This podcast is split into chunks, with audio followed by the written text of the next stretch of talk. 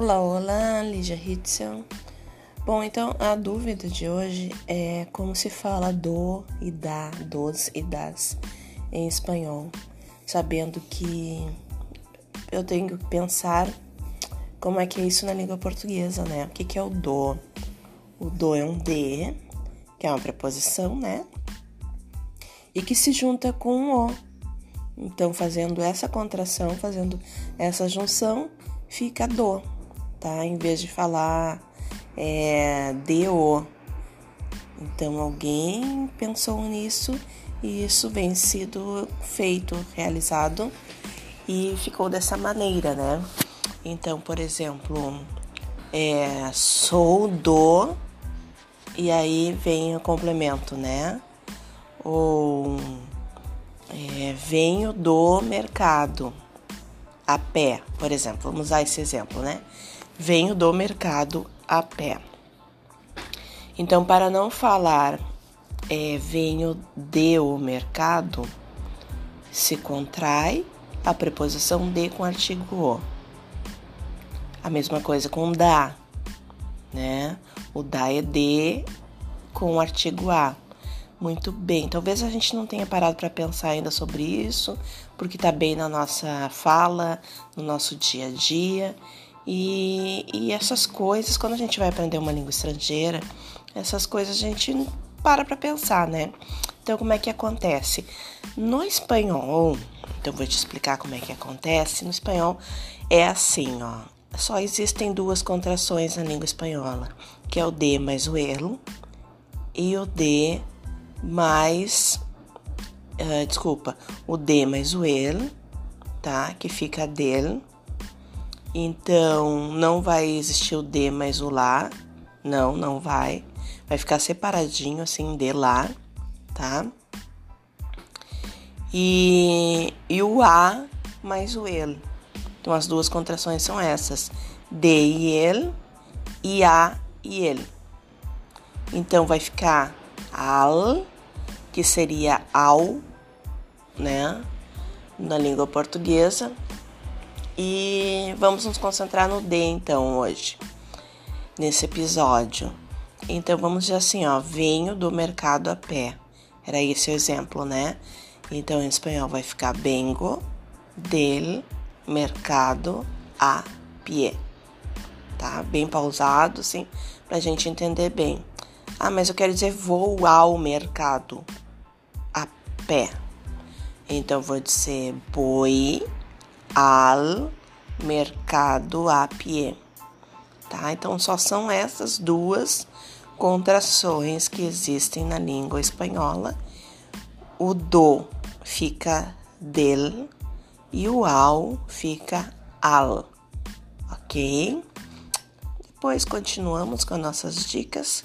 Que tengamos um bom dia e aí nos vemos muito, muito pronto. Hasta luego.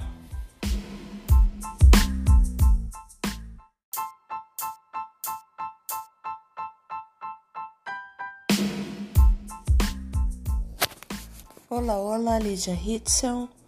É, continuando com nossas explicações, então, vamos falar um pouquinho, então, da por que, que não há contração com artigo feminino e, o... e a preposição, né? Bom, então vamos no exemplo. É um exemplo muito bom de ser usado. Eu, particularmente, acho porque chega da vontade de ir, é dizer vou à praia, ok? Então, em espanhol fica voy a la playa.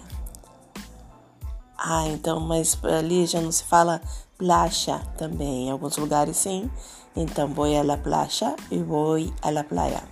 Bueno, uh, o seguinte, aqui vou chamar atenção para duas coisas. Então, vai ficar a la que esse alá seria crase na língua portuguesa. Então não existe a crase na língua espanhola, ok? E mais uma particularidade nesse segmento é que o boi, que é o verbo ir conjugado, ele sempre exige a preposição a logo em seguida, tá? Então, boi a vamos a, irás a, fui a. Então sempre ele deve ter logo na sequência a preposição a, tá? Voy a casa de mis abuelos. À casa de meus avós.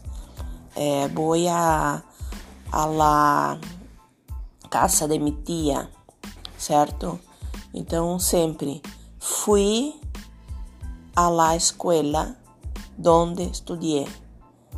Sempre, sempre, sempre. Então, essas pequenas coisas eu acho que vão construindo o teu texto, vão construindo a tua fala, né? Então, eu sou dessa teoria: entender para fazer, entender para falar. E aí, sempre quando você vai colocar na prática, fala: Ah, eu devo fazer isso por causa disso, por causa disso, tá? Então, é, eu acho melhor internalizar do que falar simplesmente porque eu vejo as outras pessoas falando e, e, e faço da mesma maneira. Tenho essa teoria, se tu confia em mim, eu posso te, te conduzir por esse caminho onde a gente vai então não só aprender o espanhol, como entender o espanhol e aí colocar em prática com muito mais fluência e uma fluência para sempre, né? Não só por um momento. Tá bom? Então, quedamos hoy acá y después seguimos entendiendo la lengua española y hablando y escuchando con mucha fluidez. Hasta pronto, hasta siempre, besos.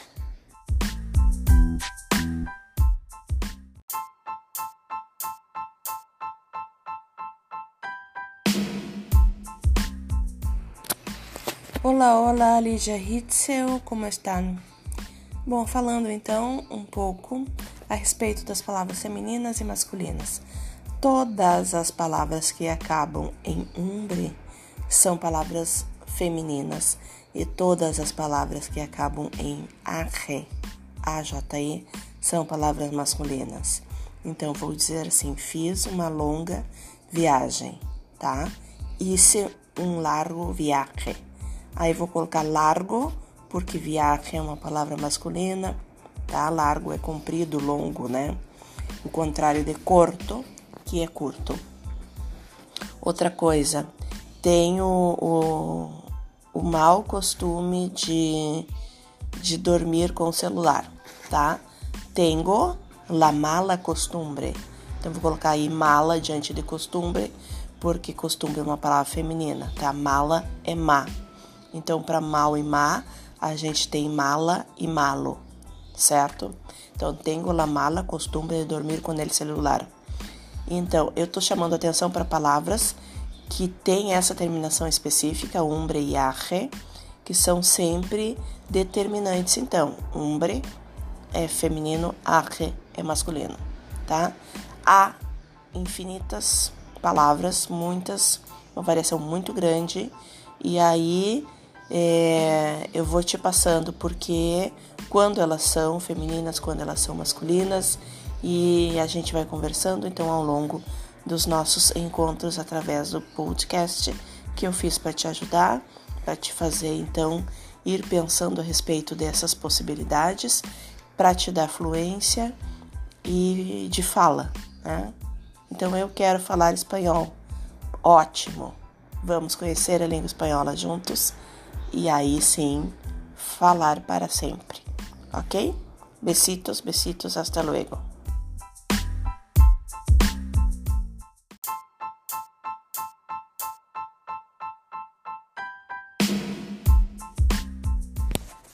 Olá, olá, Lídia Hitzel. Que tal? Hoje, neste momento, então, vamos falar um pouquinho sobre as palavras que têm gênero distinto tá? E um pouquinho sobre as palavras que são heterogenéricas. O que, que é isso aí? Vamos começar então por essa última. Heterogenérica. Hétero é diferente, genérica é quanto a gênero feminino e masculino. Então, olha só, a gente está fazendo a comparação entre o português e o espanhol. Então, se no português a palavra leite é uma palavra feminina, que não é, né, masculina, No espanhol ela vai ser masculina, tá? Então no português é o leite, no espanhol la leche. No português é, a palavra sangue é masculina, o sangue no espanhol vai ser la sangre. Outra palavra, dor. No português, a dor. No espanhol, el dolor. Palavra cor. No português, a cor. No espanhol, el color. Então, essas palavras que eu dei o exemplo agora, elas são palavras que são heterogenéricas, comparando português com espanhol, tá? Então, gênero diferente. Há uma série de outras palavras. A palavra de gênero distinto é uma palavra que ela é completamente diferente escrita, tá? Não é como sangre e sangue, que são bem parecidas. Não é como leite e leite, que são quase iguais, né? São palavras que têm um gênero distinto, distinto é diferente, né? E, e que existem nas duas línguas e têm um gênero diferente tá? Então, vou te dar, por exemplo, vamos ver uma palavra assim, por exemplo, a caneta, tá? Em português. Em espanhol é el bolígrafo. Olha só, bolígrafo. Nunca te faria remeter assim de primeira, que é a caneta, né? Mas sim é caneta.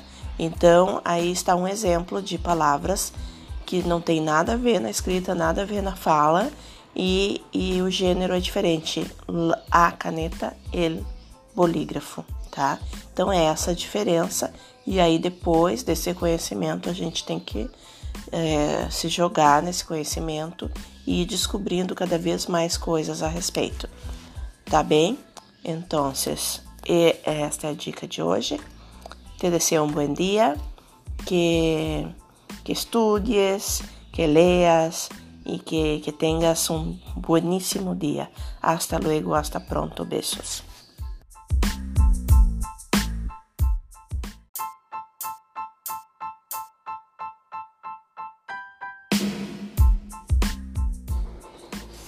Bom, é... olá, que tal? Lígia Ritzel.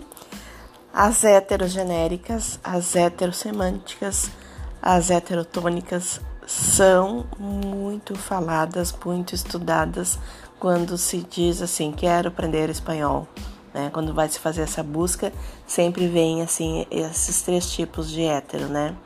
Heterogenéricas já foi falado no episódio anterior.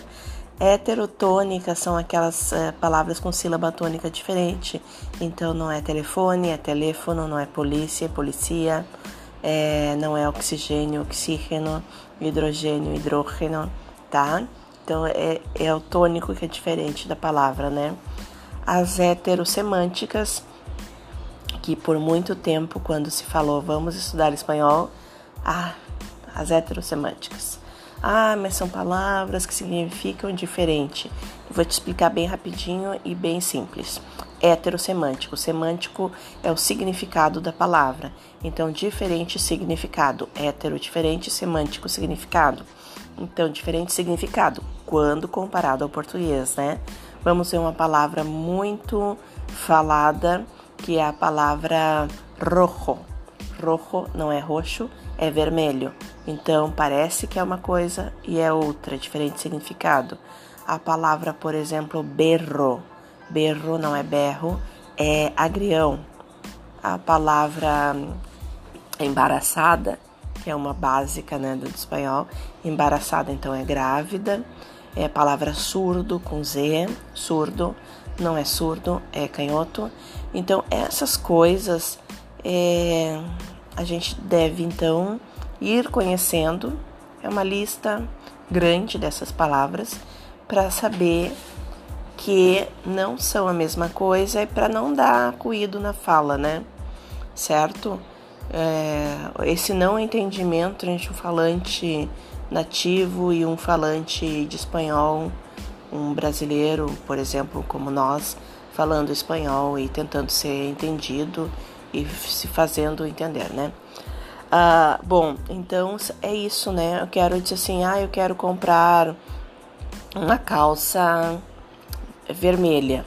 Vai entrar na loja e vai dizer, hola, ¿qué tal? Buenos días, lo que sea, ¿no? Me gustaría ver unos pantalones rojos, tá? Então, esses pantalones rojos são calças vermelhas. E o roxo, como é que seria? O roxo é morado, tá?